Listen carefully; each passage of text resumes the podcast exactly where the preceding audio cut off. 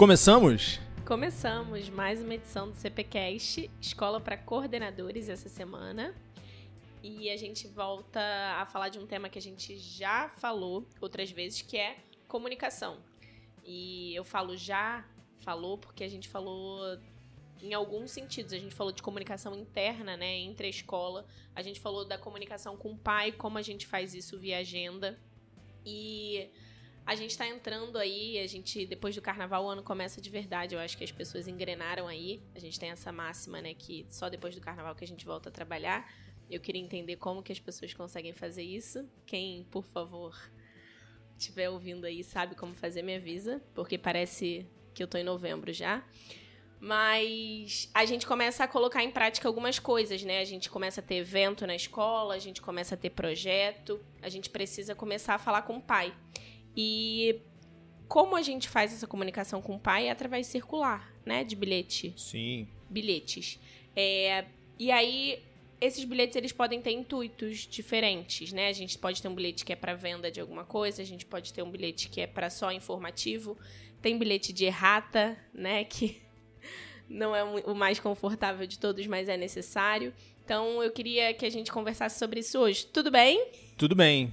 Antes eu queria perguntar qual o carnaval esse ano, né? Ah, é verdade, né? O prefeito Nervosinho tentou diminuir o carnaval e acabou criando dois. É verdade, dois.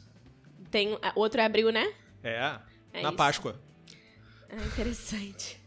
Interessante. Então, gente, só depois de abril, hein? O ano só engrena depois de abril brincadeiras à parte, já estamos trabalhando e de verdade parece que a gente está no final do ano. Já escrevemos algumas circulares. Algumas circulares, já soltamos algumas circulares. Mas me fala aí, o que, que é, o que, que você acha que é circular? Qual a importância de uma circular é, para o pai e para a escola? É importante, ainda é muito importante.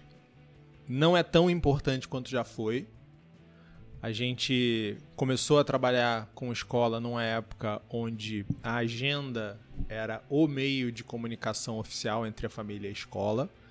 Na minha época, lá no início, era a agenda e a caderneta.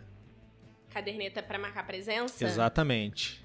Antigamente, gente, tinha uma cadernetinha de papel, um livrinho que deve ser tamanho A6 aquilo ali, onde o aluno chegava na escola, entregava aquele negócio e um inspetor recolhia e carimbava. Até pouco tempo eu tô sabendo de escola que usa isso aí ainda. É, tinha é. lá presente na caderneta. O inspetor passava a manhã carimbando a caderneta de todo mundo. E esses eram os dois meios. Então, você comunicava presença e falta através da caderneta, podia comunicar algumas outras coisas mais rápidas assim, e coisas um pouco mais complexas iam pela agenda. De papel. De papel, né? Tinha agenda de papel. E aí, o que, que acontecia?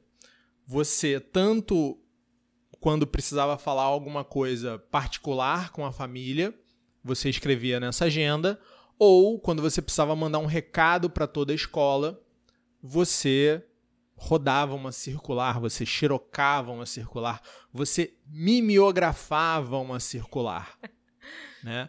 E era o jeito da gente se comunicar. Hoje não tanto. Hoje, hoje existem outras maneiras. É, a agenda se transformou, a comunicação também, mas você ainda precisa gerar clareza, né? E a circular está ali para isso.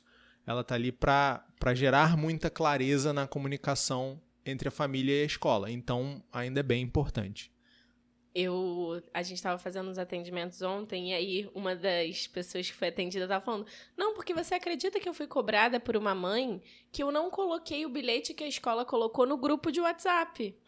Então, eu acho que além da importância para você falar com todos, ainda a gente hoje ainda tem isso, né? Ainda tem o a gente tem para quem não sabe, eu tô, vou dar um nome aqui. A gente tem as mães porta de escola, né? Que sim, estão aqui, sim. que tra os responsáveis porta de escola, que são os que ficam ali, o que é o tempo, às vezes, que o pai tem de conhecer outra família. Mas hoje a gente tem a facilidade também desses grupos de WhatsApp, que qualquer dia a gente faz um episódio exclusivo sobre eles. Lá atrás, né? Lá atrás, na década de 80, 90, essa era uma figura mítica do das entradas e saídas escolares, que colocava muito medo em direções e coordenações, que era o grupo de mães que ficava na porta da escola. Elas se encontravam ali, uma passava informação para outra do que estava acontecendo e quando elas queriam reivindicar alguma coisa, reclamar alguma coisa, elas se juntavam ali e faziam aquela, aquela massa, aquele barulho para pressionar a escola, né? Para ter alguma coisa. É, um, é força política, né? E hoje existem os grupos de WhatsApp, né? Os responsáveis de grupo de WhatsApp. E acontece mais ou menos a mesma coisa, só que numa velocidade muito maior. E o engraçado agora é o seguinte: você, quando você junta grupo de WhatsApp com agenda digital, você não tem mais aquele grupo de pessoas querendo adentrar o, o recinto escolar para fazer reivindicações e reclamações, mas você tem um grupo de pessoas que manda exatamente o mesmo recado na agenda digital e eles chegam com minutos de intervalo entre um e outro. E aí você vê, opa, essa galera aqui combinou de pedir alguma coisa junto, né? Não é muito sutil, né? Não é, não tem aquela finesse, mas é, é a nova forma que a gente vê de que o pai tem, né? É até uma coisa legítima é. que o pai e a mãe têm de fazer as suas os seus pedidos, né? Fazer se colocar, falar o que eles acham que está certo, que está errado na escola, mas é interessante observar como é que essa dinâmica foi mudando ao longo dos anos. Eu diria que está aprimoradíssima. É... Mas vamos lá. Quando a gente. Isso é até uma coisa importante e talvez perigosa. Quando a gente vai passar uma informação para as pessoas, é, o outro ele, ele precisa entender o que você está falando, né? Então tem a tua parcela lá que você quer, você precisa se fazer entender e tem a parcela do outro que tem que querer entender aquela informação. Isso para tudo. A gente, aproveitando que a gente está falando de WhatsApp e agenda digital, é, às vezes o outro escreve num tom que você acha que é, nossa, foi grosseiro. Mas às vezes não é isso. Às é... vezes ele só não tem o domínio da linguagem, né? Exatamente. Às vezes ele só não tem o domínio da linguagem. E eu reparei isso essa, essa semana também num atendimento. Eu falei, caraca, não é nada do que é mostrado no, na escrita, né? Então, eu acho que isso também é muito importante do nosso lado. Às vezes a gente quer passar uma informação para a família e não passa da melhor maneira e a família recebe aquilo ali errado. Vamos lá. Tipos de circulares. A gente tem tipos de circulares, certo? Certo. Tipos de comunicado. A gente, vou chamar de comunicado aqui para botar na nossa nomenclatura. Antes de falar dos tipos de comunicado, eu queria ah, acrescentar uma coisa aí no que você falou agora. Essa, esse tom da mensagem escrita, ele é muito importante para que haja compreensão. Né? A gente está falando de um tentar entender o outro atra através da escrita.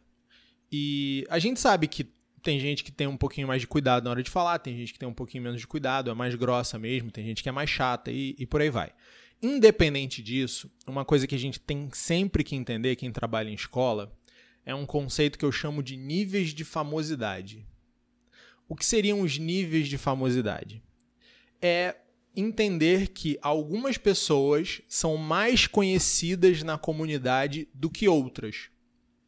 E normalmente, quando você é mais conhecido na comunidade do que outras pessoas, você tende a estar mais distante daquelas pessoas do que elas de você. Vou explicar melhor.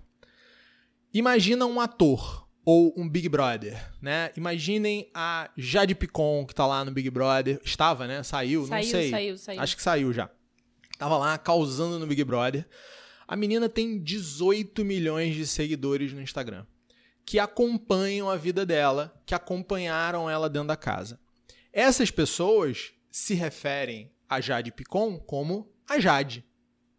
Como se ela fosse alguém que morasse na mesma rua, frequentasse os mesmos ambientes, fosse aluna da mesma escola, co colega de trabalho. Não, porque a Jade é isso, a Jade é aquilo, a Jade é aquilo outro. Cheio de opinião. Né? A Jade não faz a mínima ideia de quem sejam 17 milhões 999 mil 200 dessas pessoas, sei lá, se ela lembrar de 700, 800 pessoas já é muito. Uma pessoa em média conhece 200 pessoas. 200 outras, né? E como é que faz? Como é que faz para equilibrar essa balança? Então, ela naturalmente pode ter um mecanismo de até de defesa, de autopreservação, de falar: não, não, peraí, eu não te conheço. Então eu vou me referir a você, eu vou ler aquilo que você me escreve de uma forma mais distante. Tem gente que lida com isso muito bem, tem gente que não. Uhum. Agora, aquela pessoa que está assistindo a outra lá 24 horas por dia, tá tendo, sei lá, 15 interações, tá vendo 30 stories daquela pessoa todo dia no Instagram, ela naturalmente vai criar uma familiaridade maior. Eu tô dizendo que existe algum influencer, algum Big Brother aqui trabalhando na escola? Não tô dizendo isso. Mas quem trabalha em escola precisa entender que nós somos assuntos em rodas de conversa das, das pessoas né, da nossa comunidade numa frequência muito maior do que elas são assunto nas nossas rodas de conversa. A gente não fica falando da mãe do fulaninho, do pai do Beltraninho. Do... Não.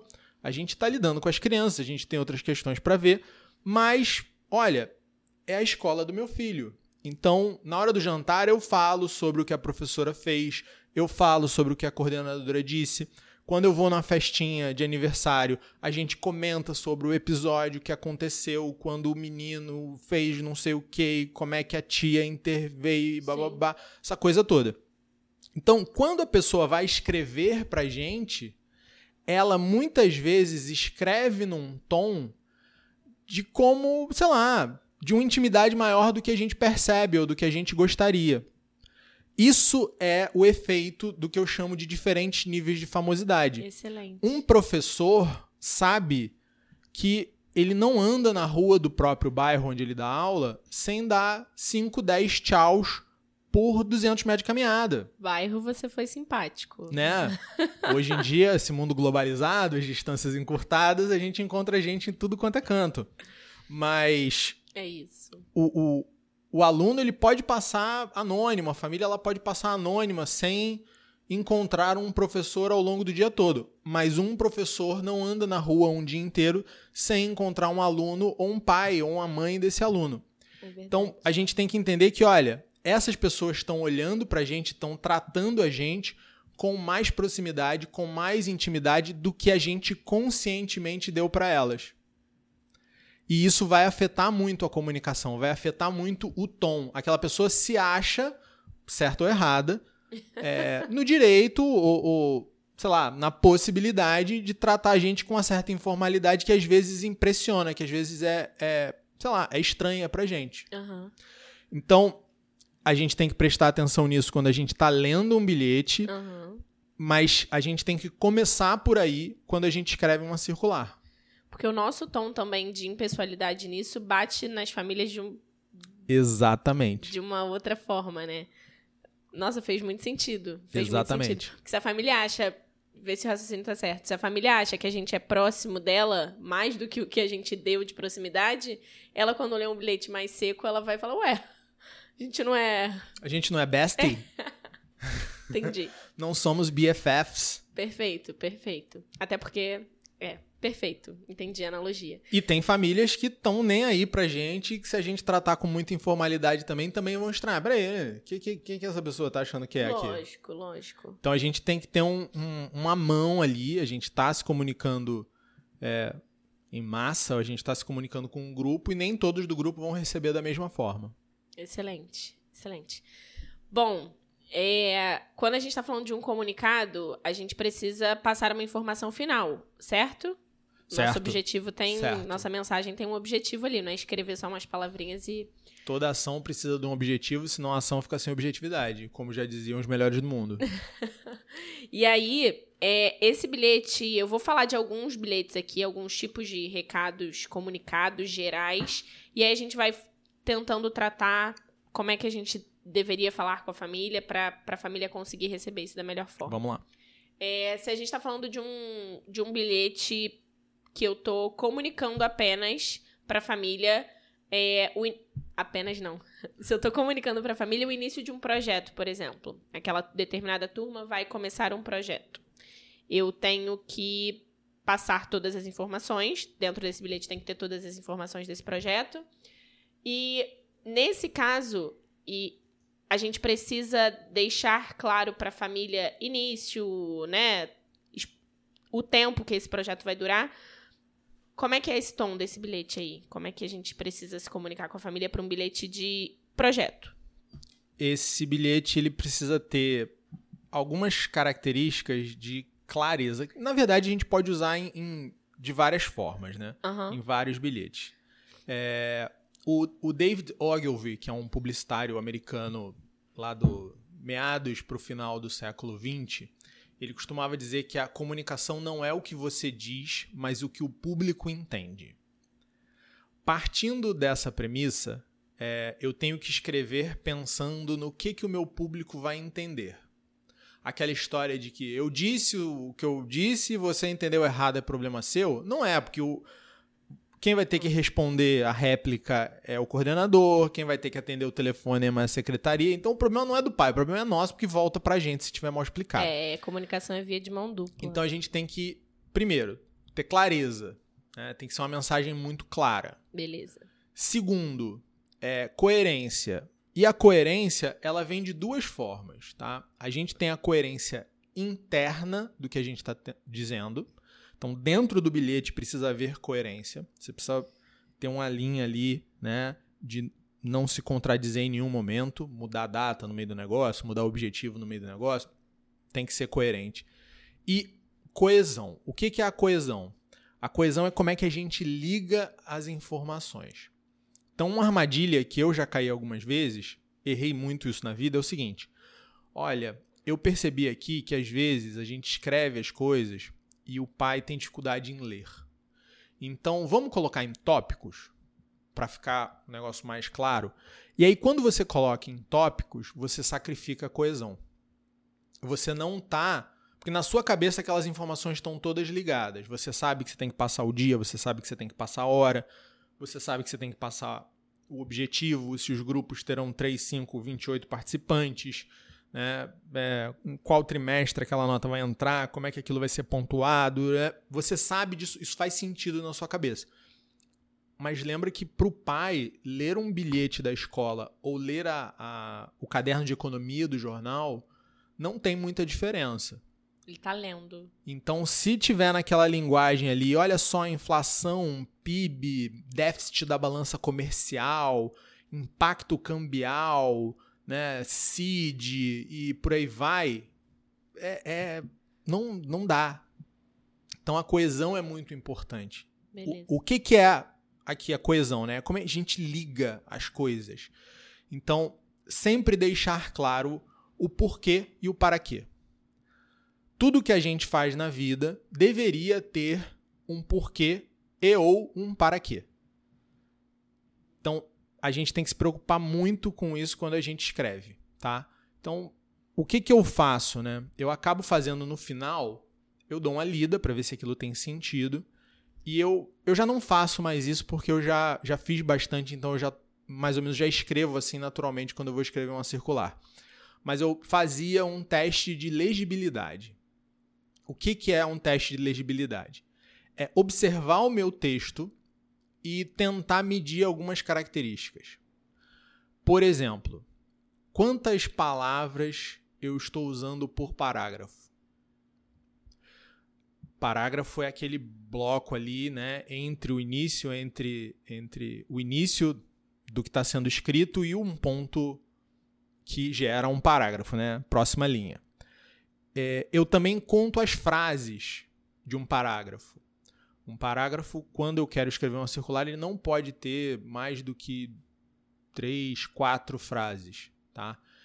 É, eu vou ver também se essas frases estão muito extensas. Então, se eu contei lá as palavras do meu parágrafo e contei os meus, as minhas frases e deu, sei lá, 25 palavras por frase, essas frases estão extensas demais. Então eu vou eu vou editando, eu vou tentando tirar, eu vou tentando ficar mais fazer ficar mais claro, né?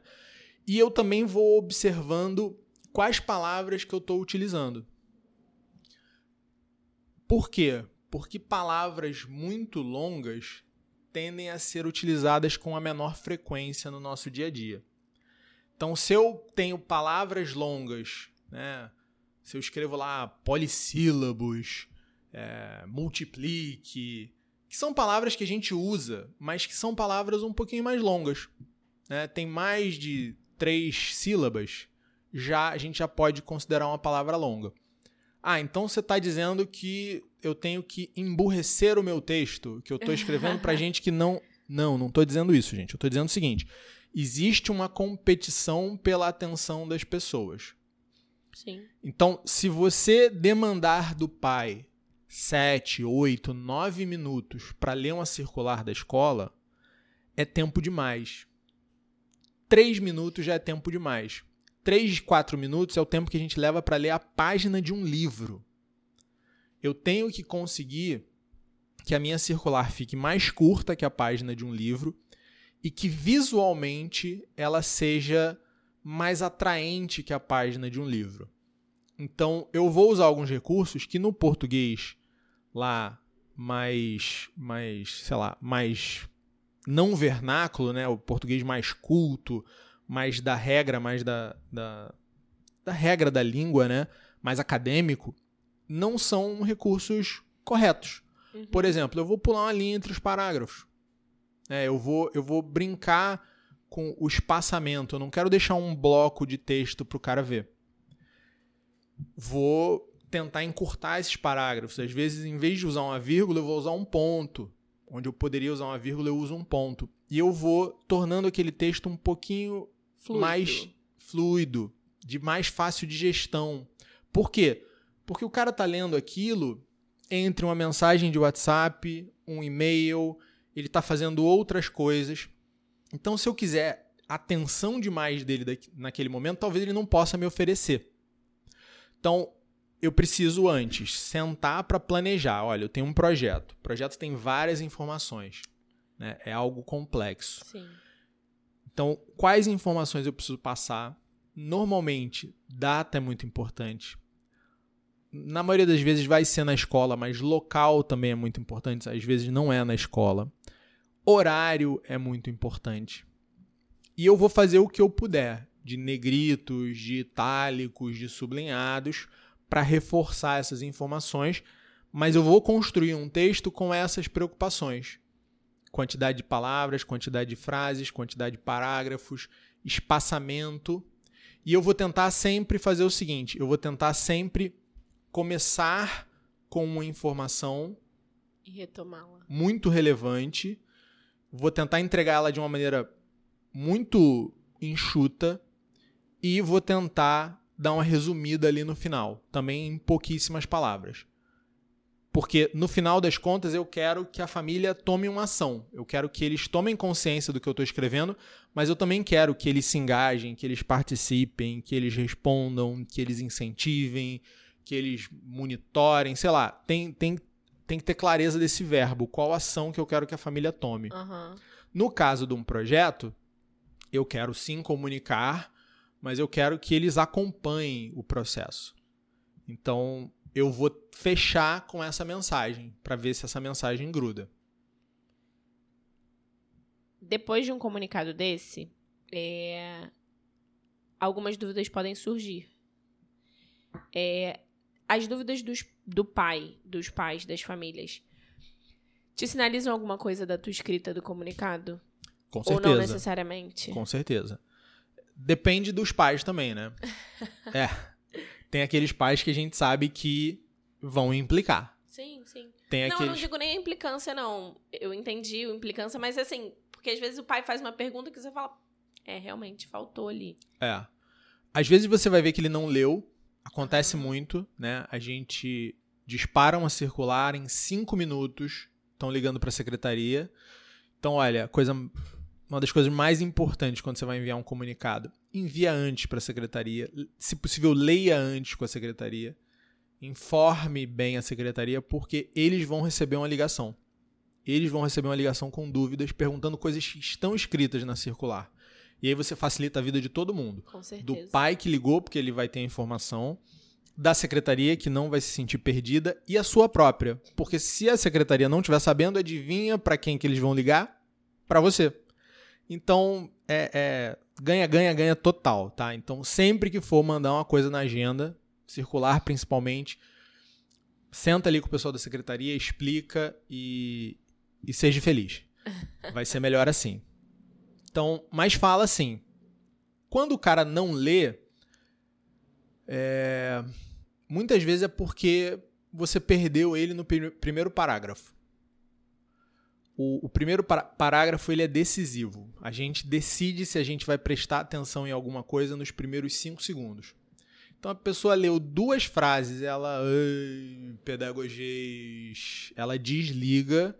Ela até passa o olho até o final, ela até faz ali a, a, síntese da leitura até o final, mas. Não retém, né? Você já perdeu a atenção, não existe compreensão, não existe interpretação, não existe mais nada ali dentro. E aí ela vai ligar.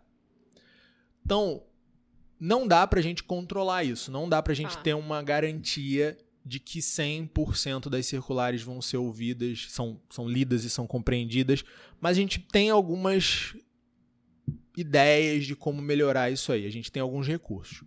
O primeiro recurso é o seguinte: lembra lá o que o David Ogilvy falou? Vamos ler aqui de novo o que ele disse. Ele disse: é, cadê, cadê, cadê? Eu tenho isso anotado aqui para não esquecer. Comunicação não é o que você diz, mas é o que o público entende. Então, para o público entender, eu tenho que gerar interesse nesse público, é a primeira coisa. O David Ogilvy também fala o seguinte: se você tiver um real para gastar numa notícia de jornal, gaste 80 centavos na manchete. Então, comece pela promessa. Comece pelo benefício para a família, para o pai. Porque aí ele vai falar: não, se eu continuar lendo isso aqui até o final, tem alguma coisa que eu vou tirar daqui. Eu, eu vou, ganho eu ganho alguma coisa. Normalmente a gente começa com nossa escola sempre muito preocupada em garantir o desenvolvimento integral dos seus alunos, está mais uma vez proporcionando uma experiência única e engrandecedora. Esquece, galera. Eu queria que vocês estivessem vendo ele falando isso e fazendo gestos. Perdeu o Playboy. o cara não tá mais lendo. Desculpa, né? É, a gente, você tá escrevendo isso para professor, você não tá escrevendo isso para família. E mesmo professor, muitos deles acham isso chato também, de contar esse segredo. É, então, tenta. Peraí, cara. Esse cara tá ali trabalhando, ele recebeu um negócio da escola e falou: putz, alguma coisa do meu filho, deixa eu dar uma olhada. E ele vai começar e. É, não tenho tempo para isso. É porque eu acho que nisso que você tá falando aí, também vai muito da pessoa que tá escrevendo, da capacidade dela de, de, de mudar o tom, né? Porque assim, eu lembro uma vez que a gente. que eu tava apresentando um trabalho lá da iniciação científica na faculdade. E aí eu postei isso no o banner lá no Instagram. E alguém perguntou no, da minha família: Nossa, mas que nome de trabalho difícil. O que que você faz? Porque não, não, não tem lógica nenhuma. E aí depois a gente ficou conversando sobre isso na faculdade. Como que a, a gente, em toxicologia, a gente tinha um projeto que a gente levava numas escolas. Como a gente tem que mudar a, o nosso tom e a forma que a gente fala dependendo do público. E tem tudo a ver com isso. Às vezes a gente sabe que o benefício para criança é que. Mas o pai não sabe a linguagem que o pedagogo usa, o cara, o, a frase que o cara da escola usa. Ele não sabe, ele não estudou para isso. Então ele só quer o benefício traduzido. O que que meu filho ganha? O que que meu filho aprende? Acho que é isso que você está tentando é, dizer, né? É. Hoje a gente já tem alguns termos consagrados que permitem que a gente abrevie a explicação. Uhum. Então, quando você fala, por exemplo, de projeto bilíngue, uhum. o que, que o cara entende? Olha, tá aprendendo inglês, tá aprendendo alemão, tá aprendendo francês, tá aprendendo outra língua de uma forma prática, de uma forma inserida no cotidiano. Isso tudo já foi explicado exaustivamente, então as pessoas já têm uma ideia formada do que é projeto bilíngue. Só que projeto bilíngue é uma linguagem nossa que foi popularizada. Sim. Há 10 anos atrás, 15 anos atrás, se você chegasse e falasse, não, temos aqui na escola um projeto bilíngue e parasse por aí, o cara ia ficar te olhando assim, tipo, é, eu acho que eu peguei a mensagem. Uhum. Isso é muito ruim. Você tá conversando com outra pessoa e você tá tipo, ah, eu acho que eu tô entendendo o que você tá falando, mas você não tá entendendo o que a pessoa tá então, falando. Então, a gente pode falar é, de trazer aquilo que está sendo aprendido para a realidade através de projetos. Isso é uma coisa. Outra coisa é você ficar repetindo cultura maker, cultura maker, cultura maker, cultura maker. O pai vai olhar cultura maker, hum, aí você vai mostrar uma foto para ele. ah, aí... ele mexe com os negocinhos lá. Ah, é robótica, é né? Isso. E robótica é diferente de cultura maker. É. Né? Então, não, trabalhamos com STEM ou STEM. Cara, Ninguém entende esse negócio. Eu E, quase na falei boa- um palavrão agora. Há um, dois anos atrás você não entendia também, você teve que entrar lá no Google e pesquisar. Mas por que, que você fez isso? Porque você se interessa por educação. Vou te contar um segredo, só aqui entre nós. Se você chegar numa festa de pessoas normais que não trabalham em escola e começar empolgadamente a falar do seu trabalho em educação, a maioria das pessoas vai discretamente sair de perto de você. A maioria das pessoas não se interessa a fundo pelo que a gente faz. Elas até têm aquela postura, não educação, negócio nobre, os professores precisam ser valorizados, mas começa a falar pedagogia numa festa pra você ver se não sai todo mundo pra pegar uma bebida um salgadinho rapidinho. Sai. Sabe por quê? Já saíram de perto de mim. Acontece, gente. Não é um assunto assim, não é futebol, tá? Não é novela. popular, não é Não, popular. não é. Não é o último filme da Marvel. Então, quando a gente vai falar com a família, a gente tem que entender que é muito interessante pra gente, mas não é pra eles. Pra eu quem espero que seja interessante pra gente. Por favor, se você tá escutando isso e não é interessante pra você, saia. é só é só pegar o seguinte. Não estamos falando para advogados, né? Uhum. senta do lado de um advogado e, e daqueles que gostam do, do jargão da advocacia, cara, não dá, é chato. né? Estamos aqui com os nobres colegas, estou muito. É chato. Não, não dá, não dá, não dá, não, não vai. Então a gente tem que ter essa noção. O interesse do pai é outro. O interesse do pai não é na ferramenta maravilhosa que você acabou de descobrir, é no efeito que essa ferramenta vai causar no filho dele. Né? Como é que isso vai impactar a aprendizagem? O filho dele vai ficar mais inteligente, vai se socializar melhor, vai melhorar a, a coordenação motora, ele vai ficar menos desastrado em casa, ele vai quebrar menos copo, né? É isso que o pai quer saber. Ele vai ter mais facilidade para estudar, ele vai conseguir fazer as coisas dele sozinho, vai conseguir separar a própria roupa, vai conseguir tomar banho, vai conseguir se limpar quando for no banheiro. Isso tudo são é, coisas práticas na vida da criança que, nossa, são ótimas de serem conquistadas e a família vai ver isso. Então eles valorizam muito isso. É, você falar coordenação motora fina, coordenação motora grossa pra família não não vai pegar, né? Não é o vocabulário deles e qual o efeito que isso causa é isso que importa. Próximo tipo é quando a gente vai fazer um comunicado de venda de alguma coisa. A escola tem alguma coisa para vender e a gente precisa comunicar isso ao pai. A gente precisa oferecer isso ao pai. É, Vou falar de venda opcional, tá? Não tem venda na escola que não é, que como material didático e tal, mas uma venda que é opcional. Renovação ou uniforme Isso, é. ou Tô falando de uma aula de campo. opcional. É, como é que a gente constrói isso aí? Lembrando, gente, que a gente já falou sobre isso quando a gente falou de calendário reverso. Todos esses comunicados, eles têm prazos para serem enviados. Você não vai fazer isso uma vez. Você não vai mandar um comunicado uma única vez, nada disso. Voltem nesse episódio, por favor. A gente só tá falando como construir o próprio comunicado, mas ele sai algumas vezes. É, então a Gabi já perdeu metade da nossa audiência quando ela falou a palavra venda para educadores. Mas vamos tentar. Venda para educadores? É, você falou, a escola tem que vender, metade da galera já desligou. Ih, você gente. que não desligou, fica aqui com a gente porque Vou cortar na edição. é importante, é importante que a gente saiba vender. Em que sentido? Se você constrói um projeto de aula de campo que você acha que vai ser muito legal para sua turma, para o seu segmento, você precisa vender esse projeto. O que é vender? É convencer uma pessoa a tomar uma ação.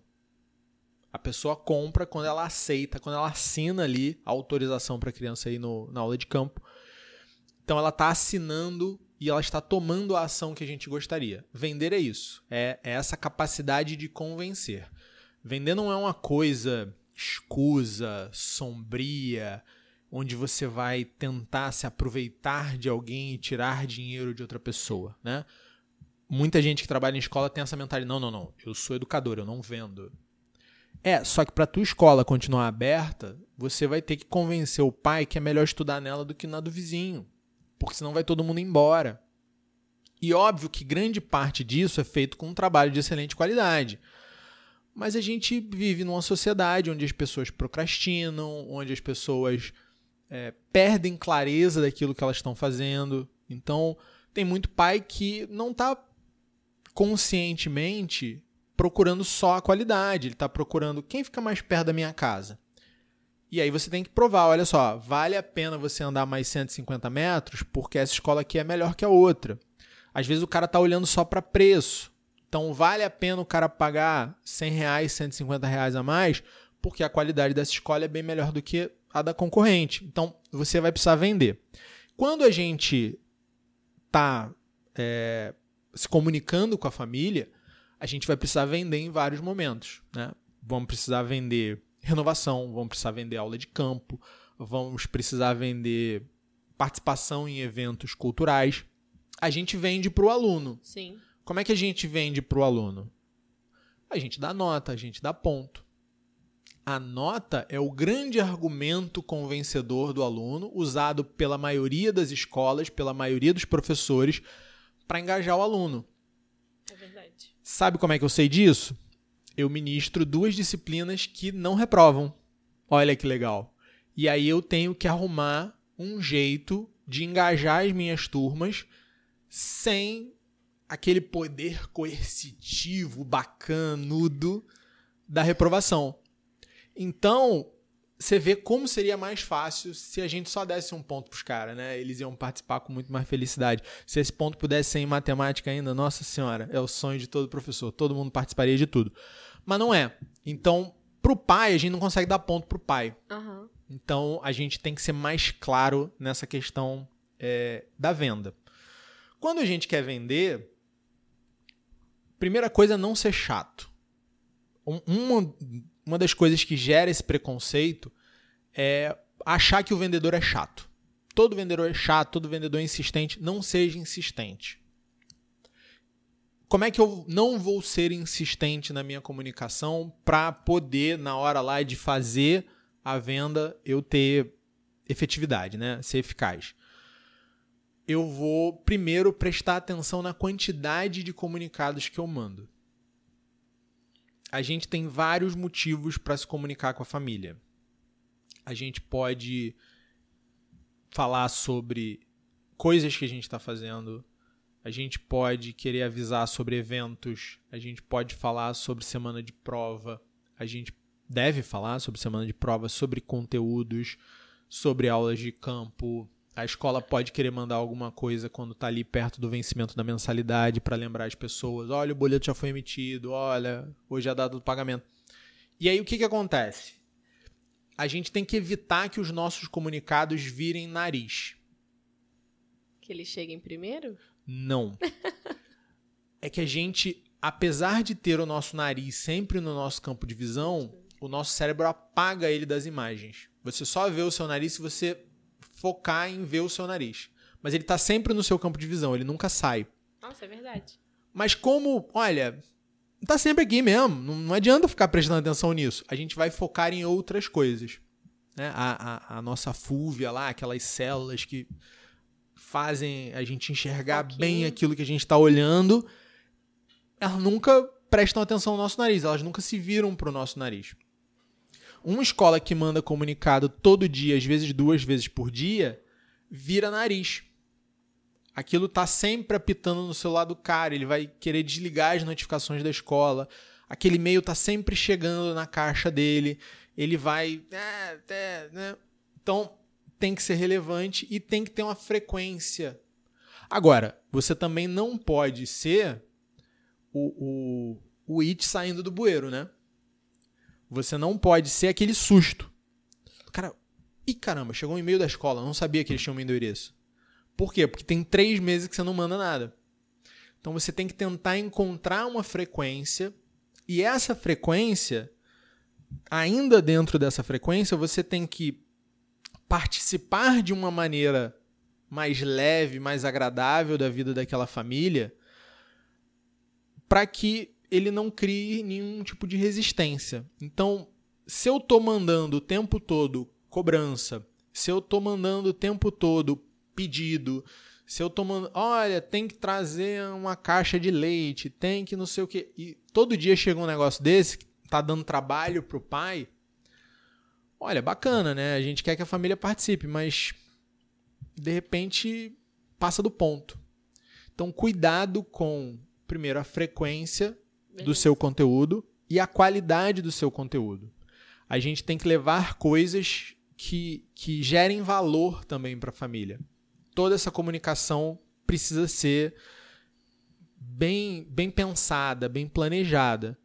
Então, frequência e qualidade de conteúdo. Quando você vai tentar vender alguma coisa, aí você aplica as mesmas coisas que a gente falou já. Tem clareza? Tem coerência? Tem coesão? Tá leve de ser lido? Deixa claro para você logo no início do bilhete que aquilo ali é algo que vai trazer um benefício, é uma oportunidade para aquela família, para aquele pai de alguma coisa boa para a família, para a criança, para os dois, ele vai ler, ele vai tender a ler até o final, né? Ou aquela mãe lá responsável vai tender a postar aquilo no grupo de WhatsApp para as outras mães, é ela vai ser uma promotora. E você vai estar tá mais próximo de alcançar o seu objetivo. Agora, se você virou nariz ou se você não tem relacionamento nenhum com aquela família, aí vai ficar mais difícil. Isso que você falou é de da gente só fazer cobrança, né? Tomar cuidado com ah, esqueceu o livro, esqueceu. Eu fiz uma nas reuniões que eu fiz com as professoras essa semana, eu falei para elas isso que eu falei que é muito ruim a família só receber que o filho a mensagem individual que o filho esqueceu o material, que o filho não copiou, que o filho que muitas vezes aquela criança ali também tá fazendo coisas boas e o pai não recebe isso. O pai só recebe a cobrança do livro, a cobrança do uniforme, a cobrança. Então, assim, é, a gente precisa também, a gente já falou sobre isso também, a gente precisa deixar boas impressões nas pessoas. Então, a boa impressão não é a cobrança do material. A boa impressão é que aquele dia o filho dela dividiu o lanche com um coleguinha. A boa impressão é que o filho dela foi muito bem, coisa que não estava tava vindo. A gente, a gente não acredita que o elogio é uma ferramenta educativa muito mais potente do que a crítica? Com certeza. A gente não reclama dos nossos chefes tóxicos que só trazem cobranças e não reconhecem aquilo de bom que a gente faz?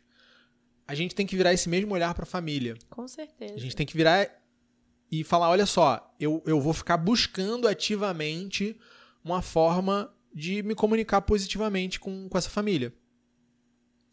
E aí, quando eu tiver que dar um puxão de orelha, quando eu tiver que fazer uma crítica, essa crítica vai ser recebida num berço de coisas boas. E ela vai ser melhor aceita. Ninguém Excelente. gosta de ser criticado, ninguém gosta que, que aponte um erro, principalmente de filho.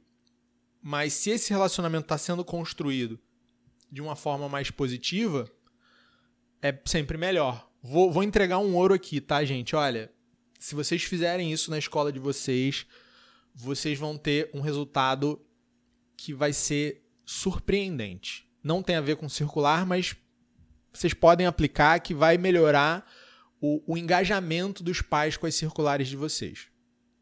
Aqui na escola, o que, que a gente faz? Todo início de março, a gente liga para todos os alunos novos que acabaram de fazer a matrícula e pergunta o que, que eles acharam do primeiro mês na escola. Olha, primeiro, você tá mostrando para aquele cara que mesmo depois dele ter decidido se matricular, você ainda se importa com ele. Você está tirando uma insegurança dessa família.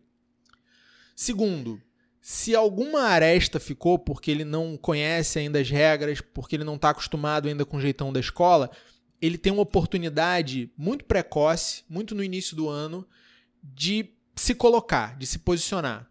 Às vezes, ah, não vou nem reclamar agora, tal, não sei o quê, toda escola é igual, pum, você mostra que você não é igual, que você está preocupado e que você quer ouvi-lo.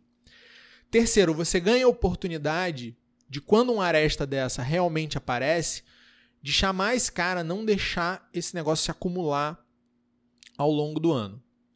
O que, que é isso? Bom, isso primeiro é se preocupar com quem está lá do outro lado. Mas também é uma forma de você entrar em contato de uma maneira positiva com o teu parceiro, com a família daquele aluno, de começar a construir um relacionamento. Por quê? Porque a gente acredita nisso, a gente acha que, olha, se eu conseguir me antecipar e mostrar para essa família que eu realmente me importo com eles, que eu realmente me importo com essa criança, que eu realmente quero que esse relacionamento dê certo e não estava só preocupado na conversão de ser mais uma mensalidade para ser paga, esse relacionamento vai trazer efeitos melhores, Melhor. frutos melhores para a família, que vai ter uma abertura de falar com a escola, para a criança, que a gente vai poder. Né, esse relacionamento é essencial no desenvolvimento da criança, e para a escola, porque o trabalho vai ficar mais simples e a chance de você reter no final do ano também aumenta. A mesma coisa pode ser aplicada para comunicados e para coisas na agenda. Né? Você entrar em contato com a família para ressaltar um ponto positivo, para fazer um elogio, vai ter o mesmo efeito. Né? São, são questões diferentes, são momentos diferentes, são âmbitos diferentes, mas o efeito é muito parecido. Você está preocupado, você está ativo, proativo em construir esse bom relacionamento com a família. Nesse caso da, dos professores, é nesse caso que a gente faz aqui, a gente faz com a secretaria, né? E a secretaria aponta, o pai chega na secretaria. Exatamente. O pai não chega aqui para falar com a coordenação, ele não Às vezes ele não sabe nem o nome ainda. Ele não entra na escola para falar com a professora, ele não entra na escola direto para falar com a coordenação. Primeiro ele vai na secretaria, ó, oh, tem uma reunião. Então é importante que, a, que as pessoas da secretaria tenham esse, relaciona esse tipo de relacionamento com o pai aberto, né? Nesse caso das professoras, o pai tá. O pai, agente da coordenação, agente da gestão, a gente tá ali pro processo, mas ele tá. Ele quer, ele se importa com a professora do filho dele. O que, que a professora do filho dele acha do filho dele? Você que que se diferencia. Porque o cara, quando vai comprar um apartamento, ele fala com o corretor. Depois que ele assinou, se ele tiver problema com obra, o corretor não vai mais atender ele. Exatamente. A gente lida, quem lida direto com o fornecedor vê isso o tempo todo. Você tem lá um gerente comercial. Depois que vende, o suporte é outra pessoa. Normalmente não é uma pessoa tão agradável, não é uma pessoa tão bem treinada, não é uma pessoa tão simpática quanto o gerente comercial, quanto o vendedor que te ofereceu aquilo. E aí fica aquele gosto amargo na boca, sabe? De putz. É isso que você tem para me oferecer. Exatamente. Quando a gente mostra para ele Olha, que a mesma pessoa que fez o atendimento dele, que lá ajudou ele na hora de preencher o contrato, de assinar os papéis, é uma pessoa que pouco tempo depois está ligando para ele falando: "E aí, cara, tá tudo bem mesmo? Você tá, tá satisfeito? Tá sendo aquilo que você esperava?" E ele tem a oportunidade de dizer não, não tá. Eu estou insatisfeito com a entrega do material, eu estou insatisfeito com a rotina de entrada. E aí você pode chamar ele para ser atendido pela coordenação, pela direção e falar: olha só, a rotina de entrada acontece dessa forma por causa disso, é, a entrega do material é feita assim por outro motivo. Pode ser até que o cara não concorde, mas ele não fica abandonado, ele não fica se sentindo enganado, iludido. E não fica um reclamão interno, né? Aquela reclamação não fica com ele. É, e, e todo mundo pode ser contrariado em algum momento. As coisas podem não acontecer da maneira que eu acharia perfeita, ideal, maravilhosa, mas se pelo menos houve uma, uma preocupação de falar: olha, cara, é assim por causa disso né? O cara, ah, beleza, é, não, não gostei. Não gostei, mas sobrevivi. Uhum. Não fiquei remoendo aquele negócio. E com a circular é a mesma coisa. Se você abre esse espaço para o cara poder falar, porque o mais perigoso, gente, é o insatisfeito silencioso. O insatisfeito silencioso, ele vai embora no final do ano e ele vai levar uma galera com ele. E pior do que, não sei se pior, mas tão ruim quanto levar uma galera com ele, ele vai deixar de te recomendar para um monte de gente. Ele vai deixar de ser aquele cara que, que atesta, que testemunha, não, ó, coloquei lá esse ano, mas é legal mesmo, tô gostando mesmo. Ou então, olha, é bom, mas... Tirei por esses motivos, mas Exatamente. Não, não fica aquele ranço, aquela mágoa, aquele rancor. Sair bem é, é importante. Agora vamos para a parte que não é tão agradável de comunicado, que é a gente retificar alguma coisa, é a gente assumir ali um erro e, e mudar o, o, rumo ali. Seja esse erro por uma sinalização da família e a gente, pô, mandou um comunicado, viu que teve muita reclamação e realmente aquilo ali que a gente desenhou não é o melhor, é um tipo de erro e é um tipo de caminho que a gente tem que tomar, um outro caminho. E a gente. Ou erros mesmo, erros que acontecem. Ah, mandei a data do não sei o que errado, mandei. E eu tô perguntando isso porque eu acho que a gente nessa hora tem que ter muita humildade nesse sentido de é, diretamente dizer isso, né? Então, como fazer? Essa humildade, ela, ela é importante e ela tem que se mostrar de duas formas. A gente não pode só falar da humildade. Uhum. A gente tem que efetivamente demonstrar essa humildade. E a gente pode fazer isso de duas maneiras, como eu disse. A primeira é com velocidade e a segunda é com profundidade. Vamos lá, vamos explicar a primeira. Velocidade na hora de ser humilde. Reconheça rápido o seu erro, peça desculpas assim que você descobrir, siga em frente. É, não adianta ficar remoendo, não adianta ficar valorizando. É, mais um, um grande sinal de soberba é a teimosia. Não, mas eu não errei, mas não sei o que. Cara, tá todo mundo insatisfeito, tá uhum. todo mundo dizendo que não ficou legal. Beleza. Vamos passar pra, vamos partir para a próxima. Coloca uma pedra no assunto, reconhece que errou, coloca uma pedra no assunto e segue. Mas essa pedra, ela tem que ser uma pedra de verdade, uhum. né? É a profundidade do reconhecimento. Se você realmente causou um, causou um transtorno para a família, se você realmente prometeu algo e não entregou, se aquilo ficou mal feito, compense aquela família. Né? Dê, não, não crie mais um problema. Né? Sei lá, o professor perdeu a prova do aluno. Que é uma das piores coisas minha, que pode acontecer na minha escola. Minha espinha até gelou aqui é, agora. É uma das piores. Vamos pegar logo o pesado. O professor perdeu a prova de um aluno. Cara, se perdeu mesmo, se aconteceu mesmo, não, não fica dizendo que vai achar, não fica enrolando, né? Ah, então beleza, então vai fazer a segunda chamada lá no final do trimestre. Não, amigo, isso é, isso é a resposta regimental para o, para o problema de perder uma prova. Mas não foi o aluno que faltou, né? não foi a família que, que não mandou, foi o professor que perdeu. Então senta, chama essa família, bate um papo, encontra uma forma é, de, de ser justo nessa situação, não cobra excessivamente, não é isso que vai decidir uma reprovação ou aprovação.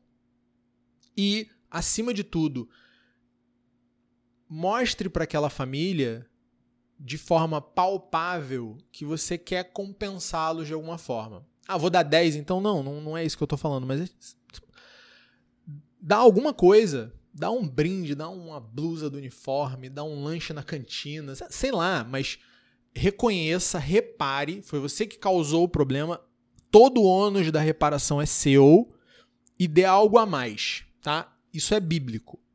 Se vocês pegarem lá o Antigo Testamento, vocês vão ver o seguinte: se você roubasse um, uma ovelha de alguém, você tinha que restituir duas ovelhas. Né? Se você pegasse a ovelha de alguém e a ovelha do cara morresse, você tinha que pegar duas do seu rebanho e dar duas para ele. Se você pegasse a ovelha do cara e ela tivesse no seu rebanho, você tirava dele, devolvia dele para ele e dava mais uma do seu. É, é, só isso. Tomou uma ovelha da pessoa, dá duas de volta. É, é simples assim. Ah, o que, que é um. Aí, cada caso é um caso, cada situação é uma situação. Mas a gente tem que ter essa mentalidade. A gente tem que partir desse princípio. Ah, mas aí eu vou sair no prejuízo.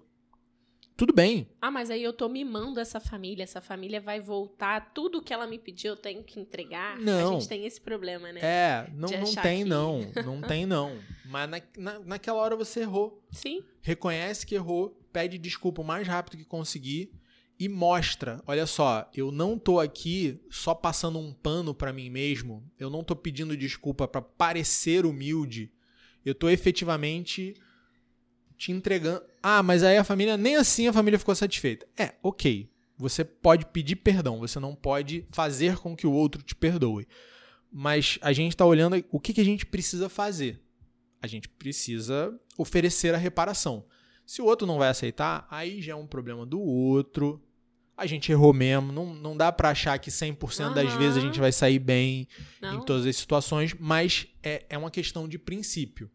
E olha, uma vez que você comunica isso, você vai ter um espaço maior para errar. O que, que as pessoas rejeitam fortemente? A falsa perfeição, a pretensão de perfeição. Então, isso serve para tudo na vida.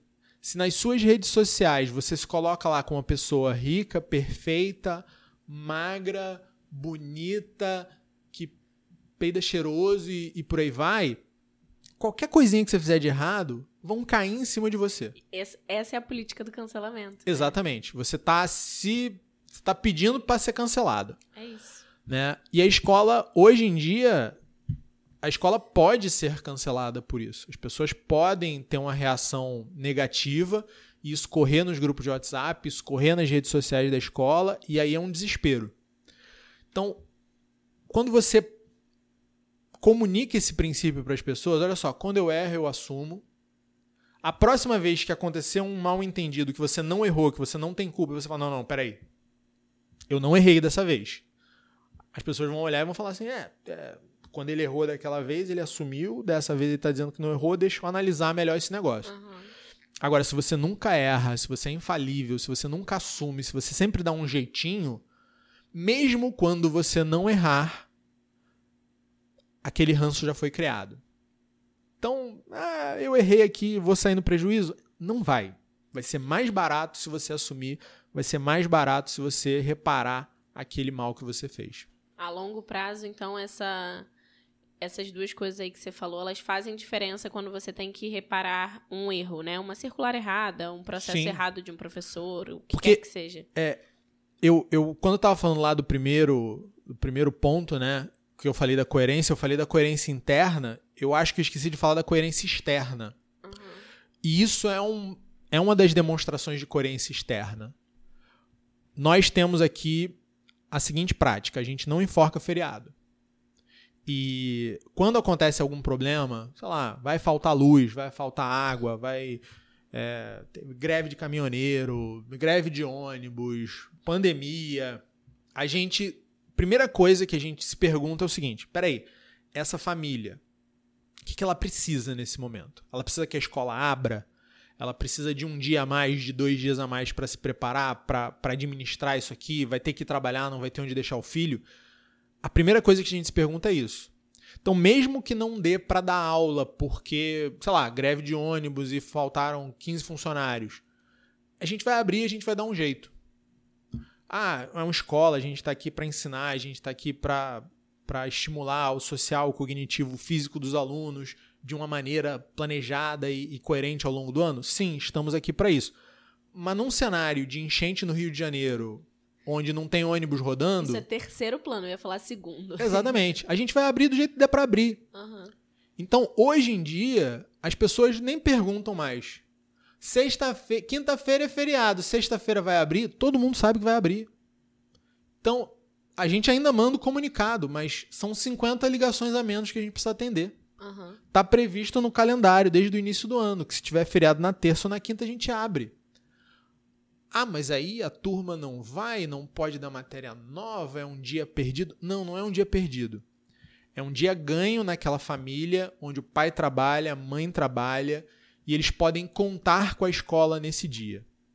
Então, andar com o conteúdo é importante, é o nosso trabalho, é o que a gente tem que fazer, mas às vezes não vai ser a prioridade. Quando as pessoas entendem isso, elas falam: não, beleza, olha só essa é uma característica do Camões. Uhum. Se você, na hora que você erra, você pede desculpa, você repara o seu erro, fala, cara, aquela escola ali, ela, ela é honesta, ela é clara, ela é transparente com a gente. Essa é uma característica do Camões. Então, olha, falaram que o Camões fez não sei o que que não estava muito certo. Peraí, vou lá, vou ver. Uhum. Vocês fizeram isso mesmo? Não, não fizemos. Ó, fizeram não da última vez, deu essa besteira aqui. Os caras admitiram, corrigiram, ficou tudo bem e tal. Dessa vez falando que não foi, eu acho que não foi mesmo não, hein? É. E, e é assim. É melhor pro, pro, pro status, não sei se essa é a melhor palavra, mas é melhor que você seja reconhecido por você ser humilde, por você tá ok com os teus erros, do que você estar sempre ali, ah, não, não foi, não foi, você entendeu errado. Nossa, o, Dizer pro pai que o pai entendeu errado, a gente volta lá pro início do podcast, quando a gente disse que comunicação é uma via de mão dupla e a gente volta. Aquele papo de obra, né? Veja bem. É. exatamente. Você vai trocar um produto na loja, mas ó. Aquele papo de oficina, né? Não, olha só, a peça não chegou ainda. É. Eu pedi. Boa, brother. É isso, é isso. Você pegou o sinal, desmontou meu carro e agora tá, tá trabalhando no outro ali, pô.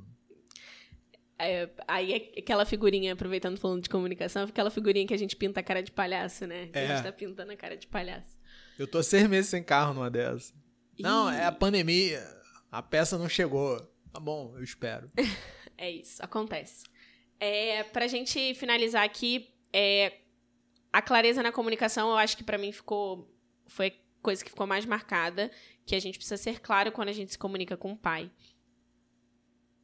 E reconhecer, essa última parte também do reconhecer quando a gente erra com velocidade me lembrou muito de prudência. Então a gente saber o momento que a gente faz as coisas, né? Exatamente. se colocar na, da melhor forma, no melhor momento. Uma dica aí para coordenadores, Luciano, para o final, sobre comunicados no geral. O que, que você falaria para eles? Ah, larguem o pedagogês nos comunicados para as famílias. É, você vai impressionar alguns pedagogos, alguns professores, alguns psicólogos, talvez, mas você vai provavelmente criar uma certa distância desses familiares. É, seja claro na sua comunicação, seja coerente internamente e externamente na sua comunicação e preste atenção na frequência com que você faz as coisas. A família ela, ela quer saber, ela quer participar, mas a gente tem que ter sempre em mente o, o tipo de informação que é adequado para aquela família. Então, preste muita atenção nisso e, e modele a, a quantidade de, de comunicados que você manda. Eu, eu vejo escola que dois por dia, assim, sabe? Eu, eu tava conversando com um conhecido e ele tava falando, cara, abriu a torneira. O que que foi? Aí ele, a gente tava conversando, o que que eu percebi? Cara, a escola voltou de férias, ali no finalzinho de janeiro. Alguém logou na agenda e no mesmo dia mandou tudo que tinha que mandar, de todos os avisos de volta às aulas possíveis.